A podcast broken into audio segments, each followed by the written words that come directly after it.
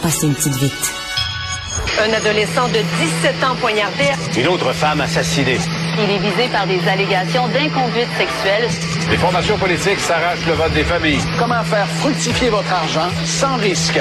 Savoir et comprendre les plus récentes nouvelles qui nous touchent. Tout savoir en 24 minutes. Avec Alexandre Morin-Villouellette et Mario Dumont. En manchette dans cet épisode, la FA laisse présager des avancées significatives des négociations, mais le ministre Bernard Drinville, lui, est plus prudent. La ministre de l'Habitation, Mme Duranceau, est blâmée par la commissaire à l'éthique du Québec. Une députée conservatrice exige des réponses en anglais de la ministre Pascal Saint-Onge à Ottawa et ça passe très mal. Une forte tempête géomagnétique va frapper la Terre dès demain. Tout savoir en 24 minutes. Tout savoir en 24 minutes. Bienvenue à Tout savoir en 24 minutes. Bonjour Mario. C'est notre 24 minutes le plus important. Le plus important? Ben, parce qu'à partir de demain, euh, géomagnétique, tempête géomagnétique, il n'y en aura plus. C'est vrai, Mario, c'est vrai. Ben, peut-être. Je, pourrais mettre un- je pourrais mettre un peut-être dans ma phrase. Oui, Bon. puis on expliquera un peu plus tard en quoi ça consiste, cette tempête géomagnétique. Mais c'est pas celle qui avait été prévue par les Incas, là. Non. Qui annonçait à la fin du Je sais pas exactement ce que les Incas prévoyaient, La Mario. fin mais du non. monde, juste ça. Ouais, Fait je- plusieurs fois parce qu'ils se trompaient de date. Là. Mais là, je pense qu'ils ont voilà. pu... euh, ils l'ont reporté plusieurs fois des dates ultérieures. puis Là, finalement, ils ont laissé faire. Là, je ils font de la sous-traitance avec certaines théories du complot, Ah, Mario, qui annoncent la fin du monde constamment, puis c'est constamment reporté aussi. Bon. Si on revient aux nouvelles ici du Québec, on suit bien évidemment tout ce qui se passe autour de la grève générale illimitée, ou plutôt des grèves générales illimitées qui ont lieu en ce moment au, cours de la province. Et là, aujourd'hui, la Fédération autonome de l'enseignement qui annonce que il y a des nouveaux, euh, du nouveau dans tout ce qui est négociation là, avec le gouvernement. Là. La FAE faisait partie de ces groupes qui étaient un peu plus, disons, le réticents autour de tout ce qui traitait aux ententes avec le gouvernement et qui maintenant parle même d'une suspension éventuelle de la grève générale illimitée. On dit que c'est demain où on va se réunir du côté des il instances de la parlait, FAE. il se parlait aujourd'hui et demain. On devrait avoir une réponse demain. C'était déjà une rencontre de prévu, là. C'est pas extraordinaire, Oui, mais... mais moi, je serais pas surpris qu'il y ait de l'école lundi. Wow, Je bon. t'annonce ça, dans les écoles de la FAE. Peut-être que je me trompe, mais je serais pas surpris. Je pense qu'il y a deux choses qui coïncident.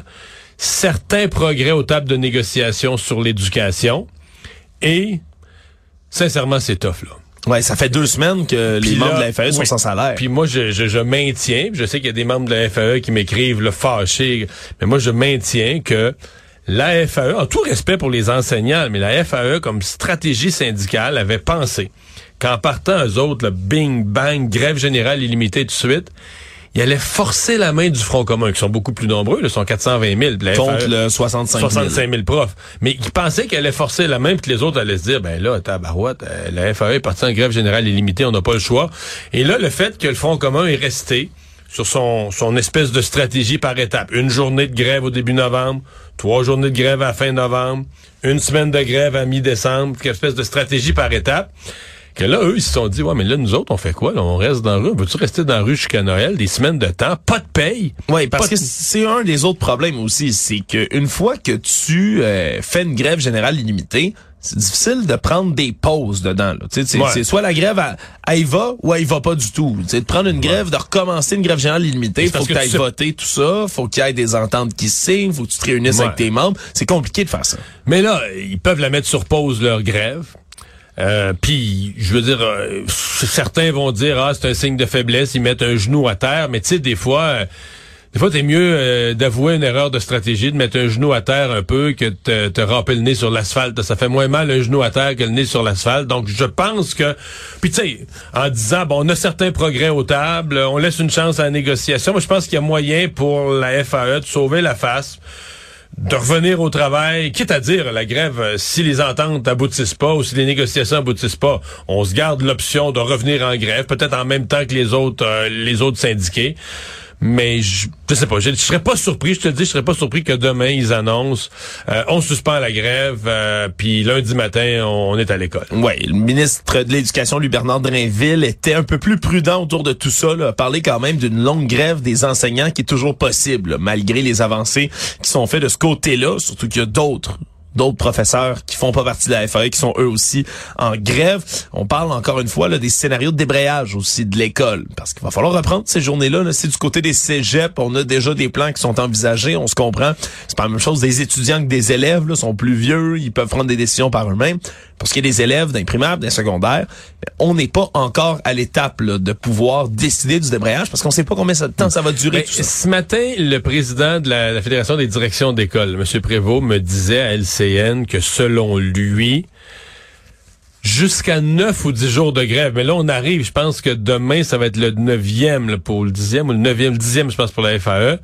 Jusque le 9-10, là, tu peux réarranger ça d'un journée pédagogique, puis si t'es chanceux un petit peu que tes journées de tempête, euh, t'es utilises pas toutes, puis c'est dépasser ça, tu rentres dans des solutions extrêmes. Donc, enlever la semaine de relâche, euh, euh, venir travailler. Mais le- toute l'idée de revenir après la Saint-Jean-Baptiste, après la fête nationale, ce qui marche pas, c'est les examens de fin d'année. Puis les examens de fin d'année, exemple, au privé, eux autres, là, ils ont respecté l'horaire. Ils voudront pas, tu sais, mettons que l'examen qui était prévu le 14 juin, ils voudront pas le reporter au 29, là. Ouais. On, on s'entend en plus là, de on- tous les désagréments pour les parents, en plus ouais, de tout. C'est ça, c'est compliqué, c'est très très très compliqué. L'autre scénario qui semble pas pour l'instant être trop trop envisagé, on dit que c'est le dernier choix, mais moi je pense qu'ils vont peut-être arriver là. C'est de faire comme pendant la pandémie, de couper le programme, de dire ah ben là on va on va simplifier le programme, puis il y a des choses moins essentielles qu'on laisse tomber, mais là on parle de sacrifier de la qualité d'éducation tout court. Là. Oui, puis ça, ben, bien évidemment, comme tu le dis, c'est vraiment un des derniers recours qu'on veut prendre. Toujours dans le milieu de l'éducation, le ministre Bernard Drinville est en train de passer de la parole aux actes et va ajouter ce qu'il avait promis, là, ce fameux programme de formation courte pour devenir professeur, pour venir essayer de pallier à la pénurie d'enseignants qu'on a au Québec. Et là, ajoute cette fameuse formation de 30 crédits universitaires pour former des professeurs, puis c'est 30 plutôt que 120. Il faut comprendre, c'est une réduction quand même significative qui vient avec un stage en milieu scolaire. On parle d'une reconnaissance pour un programme qui est sur une base provisoire quand même, jusqu'en juin 2027. À ce moment-là, on évaluerait les compétences du professeur, de l'enseignant en question qui a suivi ce programme-là. Mais ça a été déposé, tout ça, au projet de loi 23 dans les études depuis mercredi, un nouvel amendement. Amendement qui fait pas du tout là le bonheur des, syndicats de l'éducation, entre autres. La Fédération des syndicats de l'enseignement s'est dit scandalisée par cette nouvelle mesure-là. Parle de brevets à rabais, parle de baisser, de niveler vers le bas la qualité de l'enseignement, la qualité aussi ben, de l'enseignement des enseignants, je vais le dire comme ça.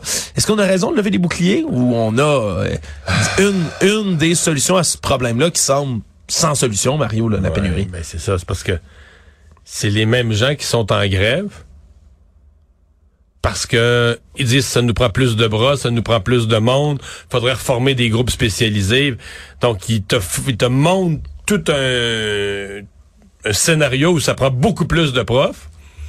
Puis ils sont contre les formations accélérées. Mais peut-être qu'ils ont pas tort, peut-être que c'est trop accéléré. Je je suis prêt à écouter.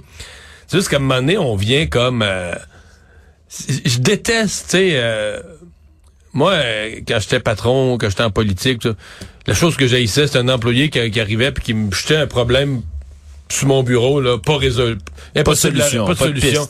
J'ai toujours, propose-moi deux, trois, arrive-moi avec un problème, arrive-moi avec deux, trois pistes, réfléchis avant, là, puis fouille un peu, puis fais un peu de recherche, puis arrive-moi avec deux, trois solutions. Mais quand un syndicat m'arrive avec ça, dire, regarde, moi, je veux, là, pour que je signe une nouvelle convention collective, ça nous prend plus de ressources, ça nous prend plus de profs. Formation accélérée pour les profs, non, pas question. Bon, OK. Je déteste les gens qui me placent dans, qui, me donnent l'impression de me placer dans un cul-de-sac, de dire, OK, dans le fond, on peut plus, peut rien faire, là, tu sais. Fait que c'est un petit peu comme ça que j'ai reçu leur, quoique, faut on veut pas une formation de prof à rabais, ça, je le comprends. Mais c'est un peu ça que ça donnait comme sentiment aujourd'hui, là. Actualité. Tout savoir en 24 minutes. Toujours sur la colline parlementaire à Québec, la ministre France-Hélène Duranceau a été sévèrement jugée par le rapport de la commissaire à l'éthique, Ariane Mignolet, qui convient qu'elle a commis un manquement au code d'éthique en favorisant, puis je vais la citer, de manière abusive les intérêts personnels de son ami. En décembre dernier, France-Hélène Duranceau part à une rencontre professionnelle où il y avait sa bonne amie, partenaire d'affaires également, Annie Lemieux, qui agissait qu'à titre de lobbyiste. C'est une histoire comme ça où elle a facilité une rencontre avec un ancien ministre péquiste, Michel Clair, qui voulait la rencontrer. Mais tout ça s'est fait extrêmement rapidement, là, d'une manière dont mais si c'était pas une très bonne amie comme ça, mais il y aurait pas eu de meeting aussi rapidement que ça. Je simplifie l'affaire un tout petit peu, mais ça contrevient quand même au code d'éthique de l'Assemblée nationale. Et là, ben, il y aura pas de sanctions autour de tout ça. C'est un blâme qui est donné. Madame Duranceau, elle reconnaît ses torts, dit que c'est une erreur de bonne foi, qu'elle a agi comme si elle était dans le secteur privé, en train de faire de la business. Mais il y aura pas, donc, aucune hmm. sanction d'imposer à la ministre. Il y en a eu beaucoup des enquêtes à l'éthique. là, il y a un vrai blâme. Il n'y a pas vraiment de conséquences. C'est un peu un pétard mouillé. pas vraiment de conséquences. C'est que tu...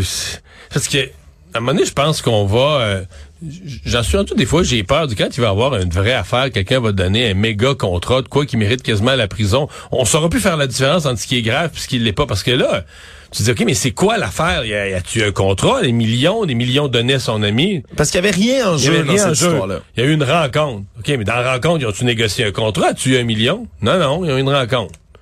Bon, mais là, c'est sûr que maintenant, l'éthique, ça inclut l'accès au ministre, de parler à un ministre c'est vrai que du point de vue du code d'éthique tel qu'il est écrit, elle a commis une faute. Puis elle a dit, ben là, ça faisait juste, ça faisait juste trois semaines, un mois que le Conseil des ministres était formé. Fait que là, elle dit, j'étais débutante.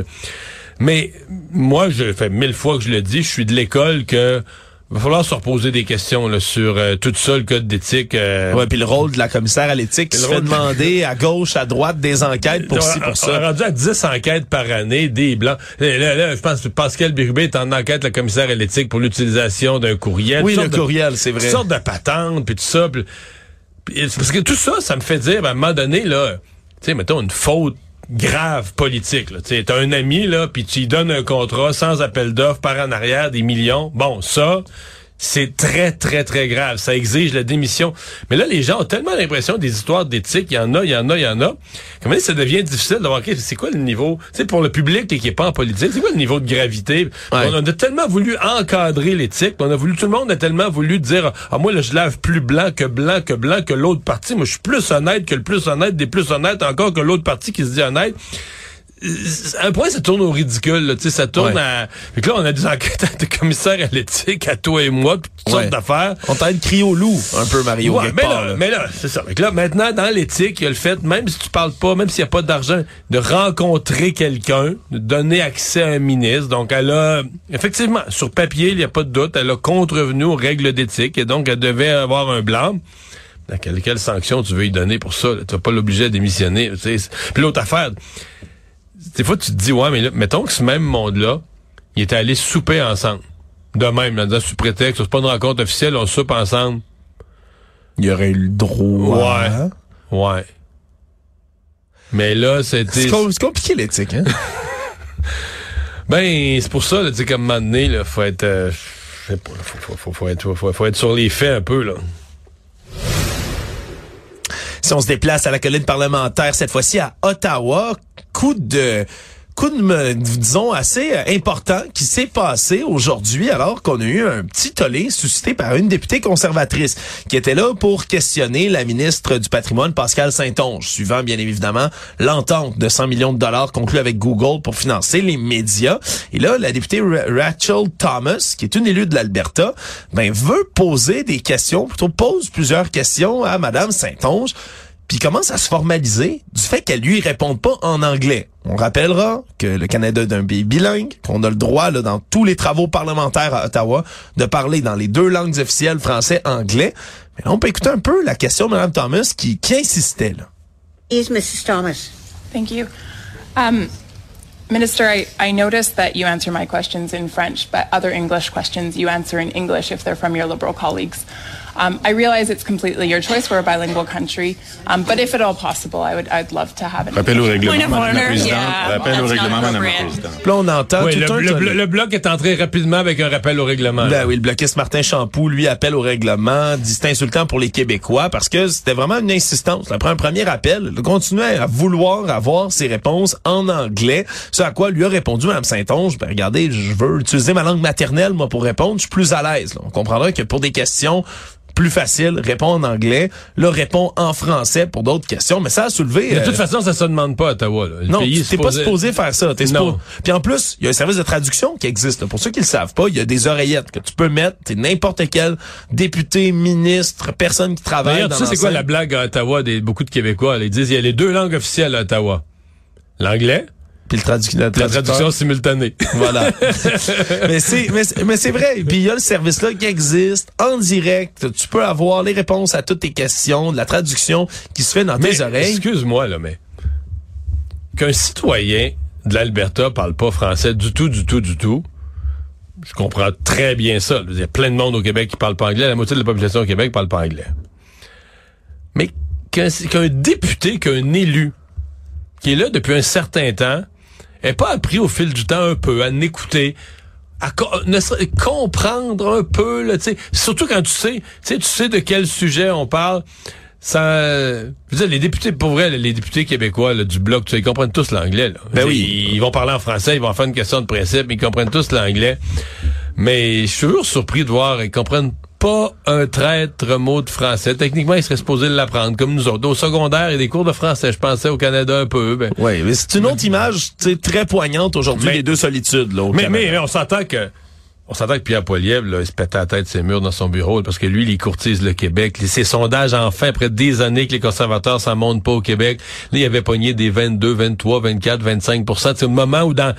Tu sais, je te dirais, là, tu sais, en, en termes de pneus d'hiver, là, tu sais, tu vires sa glace, tu vires dans le vide, puis à un moment donné, tu sens que tu commences à avoir de la grippe un petit peu, là, ça pogne un peu.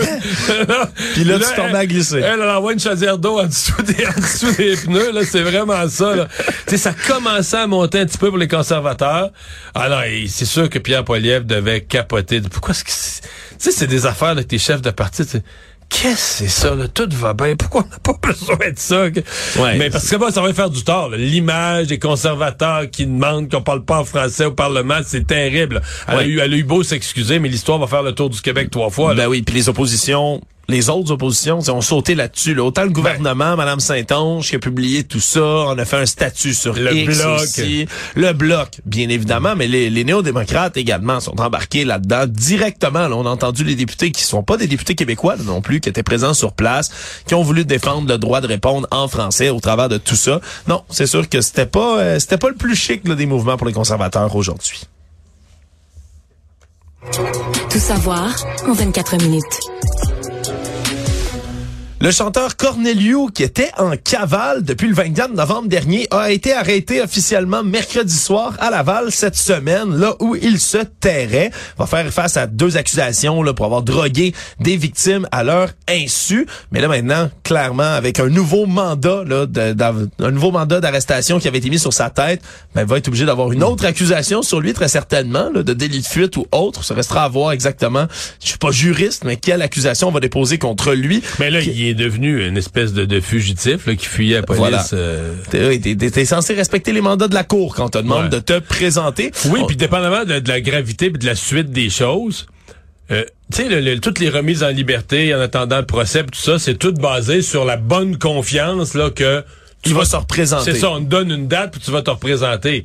Je sais pas, moi non plus, je suis pas avocat, je connais pas ça, mais à mon avis, à partir du moment où une fois a fallu courir après toi dans la nature, quand ton avocat va redemander, ouais, on voudrait une remise en liberté en attendant procès, là. Ouais. Soyez pas inquiet, monsieur le juge, mon client va se présenter le, le, le, le Cette 26 fois-ci, cette ouais. fois-ci, c'est la bonne, je vous le promets. Ça se peut que le juge ait les sourcils en forme de point d'interrogation, là. Oh, exactement. Là, lui qui était poursuivi, entre autres, par la section des agressions sexuelles du SPVM, des agents de l'escouade Azimut, de la police de Laval aussi. Et c'est un citoyen vigilant qui aurait contacté le 911 en voyant le chanteur dans son appartement à Laval. C'est là qu'on est allé le Ah, je pensais que c'était un citoyen qui l'avait entendu chanter. Ça aurait pu. Quelques notes, quelques Ah, notes ben, de quelqu'un fait jouer du Corneliu. mais ma foi, c'est Corneliu. Attrape le téléphone. On sait pas trop comment ça s'est passé, mais bon, chose certaine, là, il va devoir maintenant faire face Fait à la justice. après Star Academy, il est rendu dans Police Academy. Voilà. Bonne nouvelle pour les résidents de Saint-Jean sur Richelieu. L'alimentation en eau potable va revenir de manière graduelle dès ce soir, jeudi. On dit par contre qu'il y a d'autres bris qui pourraient survenir un peu partout dans le réseau d'aqueduc. Parce que depuis lundi, la moitié de la population de Saint-Jean sur le Richelieu a pas accès à l'eau potable. Il y a des écoles de fermées, des hôpitaux qui ont enclenché des mesures d'urgence, beaucoup de citoyens qui se retrouvent sans eau potable. Mais c'est un aria, on s'entend dans une semaine comme ça. L'eau potable, c'est pratique. C'est pratique en maudit. On s'habitue. On, se rend compte qu'on en a besoin pas mal plus qu'on le pense quand on en mais a je comprends qu'il y a des gens qui avaient de l'eau quand même, mais pas potable. Non, c'est ça, exactement. Mais là, l'aqueduc, c'était un bris d'une conduite qui, pendant des travaux qui a causé tout ce pépin-là. Là, on dit que la réparation est permanente. on est en confiance que c'est pas ça qui va briser. Le problème, c'est que là, on va rétablir, c'est réouvrir le débit d'eau un peu partout dans le réseau municipal. Puis là, c'est ce qui fait peur, c'est les changements. ça donne un coup là. Exact. C'est la réouverture des vannes, des changements de pression, des changements de direction d'eau, tu sais, qui va rentrer bing bang à peu près dans tous les coins d'un d'un de tuyaux qui là ont pas été utilisés depuis quelques jours. On a peur que ça crée d'autres bris. Donc, on a demandé du côté de la municipalité aux citoyens d'être le plus patient possible parce qu'il risque là, bien effectivement, d'avoir d'autres bris. On a expliqué, on a dit, regardez les, puis j'aime beaucoup l'image que la mairesse André Bouchard a utilisée à dire, regardez, les couches tôt n'auront pas le temps de prendre une douche. C'est certain que pour le lave-vaisselle puis le lavage, ça va à la demain. Économie. Le nouveau patron d'Hydro-Québec, Michael Sabia, est venu défendre son nouveau plan d'action d'Hydro-Québec devant les élus de l'Assemblée nationale plus tôt ce matin. Et les hausses de tarifs résidentiels annuels, on l'a planifié comme c'est censé être dans la loi ça dépassera pas 3% d'ici 2035. Par contre, on le savait, il allait y avoir des problèmes quelque part dans tous ces calculs-là, mais ce sont les clients d'affaires qui pourraient voir une, une, hausse plus forte finalement des tarifs qu'ils ont auprès d'Hydro-Québec pour venir compenser. Là. Donc vraiment, les citoyens ont pas à s'inquiéter, du moins jusqu'en 2035. Ce sera les compagnies qui risquent d'écoper un tout petit peu plus. Point, euh, point disons, euh, de, de, questionnement avec les élus aussi. On a rétabli là, du côté de Michael Sabia l'espèce de d'ambition, si on veut, de la société d'État d'Hydro-Québec à devenir un moteur économique encore plus fort qu'en ce moment. Euh, disons qu'il n'y a pas froid aux yeux, hein, Michael Sebion. On le savait qu'il arrivait, qu'il arrivait fort, mais son plan, ben, mais il sauf que, sauf que tout à coup, on sent que, je veux rien enlever, enlever à la sienne présidente, mais on sent qu'Hydro-Québec a un plan, là. Avec l'électricité. Tout à coup, on parle de, euh, vendre de l'électricité aux Américains, mais là on parlait de vendre de l'électricité aux Américains, on était pas sûr qu'on l'avait. Euh, donc moi j'ai comme je suis quand même quelqu'un qui a pas mal confiance en Michael Sebia. Puis aujourd'hui, tu sais les partis d'opposition avaient dit on l'attend avec un brick puis un fanal puis son plan puis tout ça. Tu sais, on a quand même pas senti qu'il a été trop déstabilisé. Il a répondu aux questions, euh, tu sais, c'était très respectueux, mais il a répondu aux questions de l'opposition, mais aucune question on a senti là, qui était déculotté. T'as l'impression que ça fait depuis depuis qu'il a été nommé fin de l'été, là, il est le nez dans ses affaires et il commence. C'est en peu de mois, il est devenu un vrai spécialiste de l'énergie. Le monde. On en a parlé tout à l'heure, Mario, la tempête géomagnétique qui devrait frapper la Terre d'ici euh, demain, soit le 1er décembre. Et là, n'ayez pas peur, on n'annonce pas la fin du monde du tout. C'était une tempête géomagnétique, c'est une éruption solaire qui se cause donc à la surface du Soleil. Hein, il y a des espèces de... Quand on regarde le Soleil, c'est bien beau, là, les images qui sont prises là, par des satellites, mais on peut voir ces espèces de petites éruptions, de petits tentacules presque qui sortent du Soleil. Mais il y en a qui sont plus puissantes que d'autres. C'est ce qui est arrivé le 29 novembre dernier. Et là, cette éruption-là a causé mais, toutes sortes de plasma excessivement chaud d'être de, se répandre vers la Terre. Évidemment, ce sera dissipé. on ne recevra pas du plasma solaire directement sur la planète, mais ça va venir tempérer quand même puis affecter certains de nos éléments ici sur la Terre. Là. Exemple. Exemple, ben des coupures d'ondes radio qui pourraient survenir, des problèmes avec vos GPS, certaines installations électriques qui pourraient être, on dit, affectées. Là. Il y aura pas de, de grands blackouts. Là. On va pas arrêter d'avoir de l'électricité partout sur la planète en même temps, mais quand même, il y aurait des petites perturbations qui peuvent s'observer autour de tout ça. Puis le truc, c'est que ça peut, ça peut durer longtemps, des événements solaires du genre. Ça arrive à peu près toutes les 11 ans puis ça peut durer jusqu'à quatre mois de temps. C'est pas ça qui pourrait activer la puce dans le vaccin? Ben voilà, Mario, aujourd'hui, je me posais la question avec euh, les collègues ici à Cube Radio, parce que c'était un des textes, celui-là, la nouvelle de la tempête géomagnétique, qui avait l'air de fonctionner le plus dans le tapis des gens qui allaient cliquer là-dessus. Ah oui, c'était dans les nouvelles les plus populaires du jour. Presque dans les plus populaires du jour, malgré tout ce qui s'est passé. C'est d'après moi, c'est parce que moi, je l'aurais cliqué pour savoir. On sait dire qu'on sait jamais trop c'est quoi une tempête euh, géomagnétique. Là. Ouais, ben c'est qu'est-ce que c'est exactement, puis qu'est-ce que ça fait, puis qu'est-ce que ça a comme impact. On a toujours le questionnement. Ben tu sais, c'est la fin du monde, c'est inquiétant? Ben il y a des gens, je vais te répondre aussi Mario, d'un milieu complotiste qui ont peur que ce soit la nouvelle excuse gouvernementale pour justifier là que tous les réseaux d'électricité vont être fermés, qu'on va tout fermer le temps que le nouvel ordre mondial arrive. Bon, inquiétez-vous pas, il y a rien de prévu de toutes ces affaires-là. C'est une tempête quand même, là, ça va de G1 à G5, la force de ces tempêtes-là. Celle-là, c'est une G3. Donc, ça se situe quand même dans le milieu, là, intermédiaire, si on veut, en sévérité. Parce que ça pourrait causer aussi, puis ça, c'est pas mal plus agréable que des petites coupeurs de GPS, c'est les aurores boréales, Mario. Puis ailleurs que dans les endroits habituellement où on trouve ça, soit près des pôles, ce qui veut dire qu'on pourrait en voir jusque dans le sud de la Pennsylvanie, mais aussi ici au Québec, puisque c'est beaucoup plus nordique. Ça serait quand demain soir? Ben ça va commencer à partir de demain dans la journée, comme juste un événement qui peut être très long, le plus fort étant au départ. Mais on pourrait apercevoir dans les prochains jours, les prochaines semaines, qui sait, des aurores boréales au Québec. Résumer l'actualité en 24 minutes, c'est mission accomplie.